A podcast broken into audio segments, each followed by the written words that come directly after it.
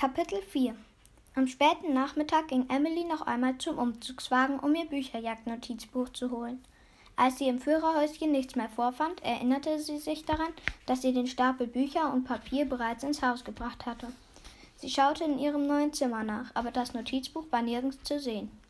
Auch im Rest der Wohnung war das Notizbuch nicht auffindbar und langsam stieg Panik in ihr auf. Es war nicht nur irgendein Notizbuch, es war das neunte ihrer Bücherjagd-Notizbücher. Dort hinein schrieb sie die Rohfassungen ihrer Buchrezension, die sie auf der Bücherjagd-Website veröffentlichte. Dort hinein schrieb sie Tagebucheinträge über Bücherschnitzejagden, an die sie sich erinnern wollte. Es war der Ort, wo all ihre Ideen für Rätsel und Chiffren und versteckte Bücher die Seiten füllten. Und wo sie die Hinweise auf die Bücher, die sie jagte, zu entschlüsseln versuchte. Zusammen mit ihrem Online-Profil dokumentierte es eigentlich ihr ganzes Leben. Sie rannte nach draußen und riss noch einmal die Tür des Umzugswagens auf. Sie fischte die Verpackung eines Müsli-Riegels und einen Stift unter dem Sitz hervor, aber kein Notizbuch weit und breit. Die Panik war bereits auf dem Siedepunkt angelangt, als jemand sagte, du hast einen neuen Rekord aufgestellt. Emily drehte sich um. Dieser Junge, James, stand auf der Veranda.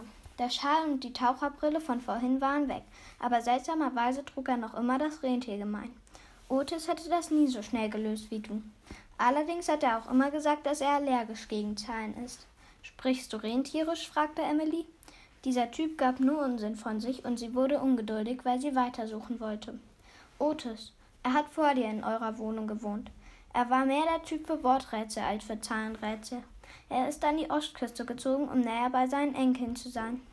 Otis war super, ehrlich, aber ich bin froh, dass jetzt jemand in meinem Alter eingezogen ist. Zumindest siehst du so aus, als wärst du in meinem Alter. Bist du auch in der siebten? Ich bin übrigens James. James verlagerte sein Gewicht von einem Fuß auf den anderen, als Emily ein wichtiges Detail bemerkte, das ihr vorher entgangen war. Ihr Notizbuch in seinen Händen. Wo hast du das gefunden? Sie rannte die Betonstufen hoch und riss ihm das Notizbuch aus der Hand und drückte es an sich. Die Glöckchen am Geweih läuteten leise, als James einen Schritt zurücktrat. Es lag auf dem Boden vor eurer Tür, verteidigte er sich. Ich habe vorhin geklopft, aber es hat niemand aufgewacht. Dann wollte ich es im Eimer runterschicken, aber dann habe ich aus dem Fenster geschaut und du sahst so aus, als hättest du etwas verloren. Und Emily wusste nicht, was sie von diesem Typen halten sollte. Er trug ein Rentiergeweih und schickte Rätselaufgaben in einem rostigen alten Sandeimer. Er schien echt beleidigt zu sein, dass sie geglaubt hatte, er habe ihr Buch gestohlen, aber er wirkte trotzdem freundlich. Sogar der Haarwirbel an seinem Hinterkopf stand hoch wie ein Flügel, der zur Begrüßung winkte. Bist du fasziniert von meinen Haaren? fragte James. Emily spürte, wie ihr Gesicht heiß wurde. Ist schon okay. Er mag Aufmerksamkeit. Er? Er heißt Steve. Dein Wirbel heißt Steve? Ich wollte ihn erst Geronimo nennen, aber das klang irgendwie lächerlich, sagte James. Emily musste lachen und ihre Skepsis löste sich in Luft auf. Niemand würde dich mit einem Haarwirbel namens Geronimo ernst nehmen. Genau, sagte James. Dann fügte er hinzu, das Rätsel, an dem du arbeitest, hat mich darauf gebracht, dir auch eins zu schicken. Hat es dir gefallen? Das magische Quadrat mit den nächtlichen Flamingos hast du mich ganz schön zum Grübeln gebracht. Ich dachte erst, was um alles in der Welt.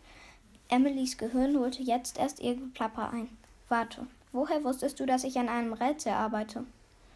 Die Spiralbindung ihres Notizbuchs bohrte sich in ihre Finger. Sie schlug es auf und mit jeder Seite stieg ihr Ärger.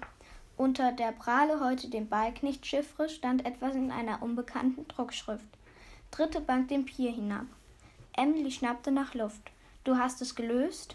Du hattest es fast schon. Du hast nur einen Buchstaben übersehen. Sie hatte den Buchstaben nicht übersehen.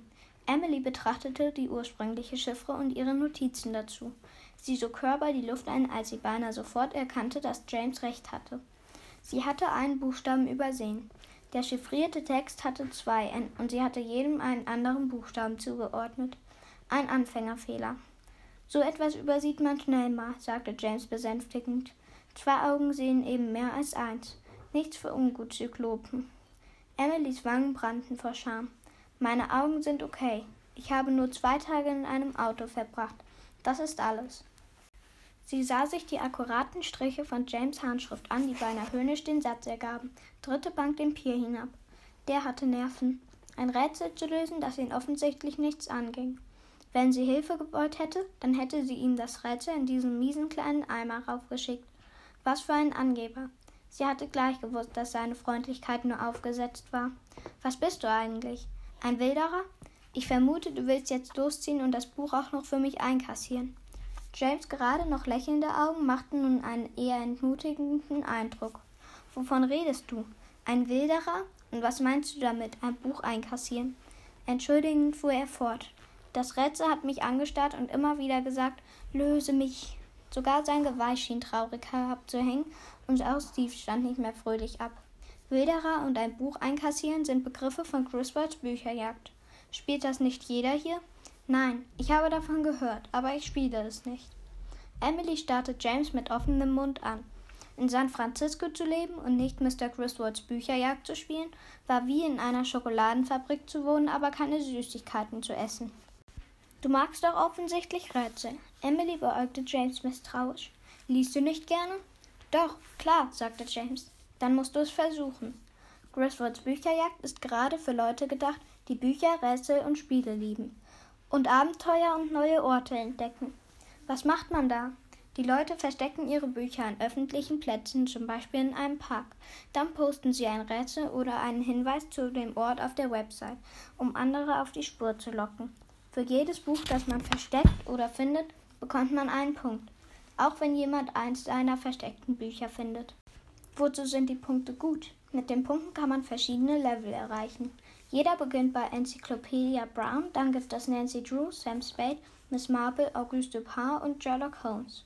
Je höher man kommt, desto mehr kann man auf der Website freischalten, zum Beispiel Bonusmaterial, geheime Rätsel oder Spiele. Man kann auch Punkte eintauschen, um etwas im Bayside Press Shop zu kaufen. Dritte Bank den Pier hinab führt also zu einem Buch. Wie findet man es dann dort? Die Bücher sind auf der Website nach Orten gelistet. Dieses ist im Furry Building versteckt. Es muss dort einen Pier mit Bänken geben und für einen Moment hielt Emily inne, betrachtete James gebeugten Kopf und konzentrierten Blick und Steve, der sich sogar auch vorlehnte, als wolle er mehr hören. Ohne weiter nachzudenken, sagte sie, vielleicht könnte ich es dir zeigen. Willst du dieses Wochenende mit auf Bücherschnitzeljagd gehen? Emily hielt gespannt die Luft an, während sie auf James Antwort wartete. Er lächelte. Klar.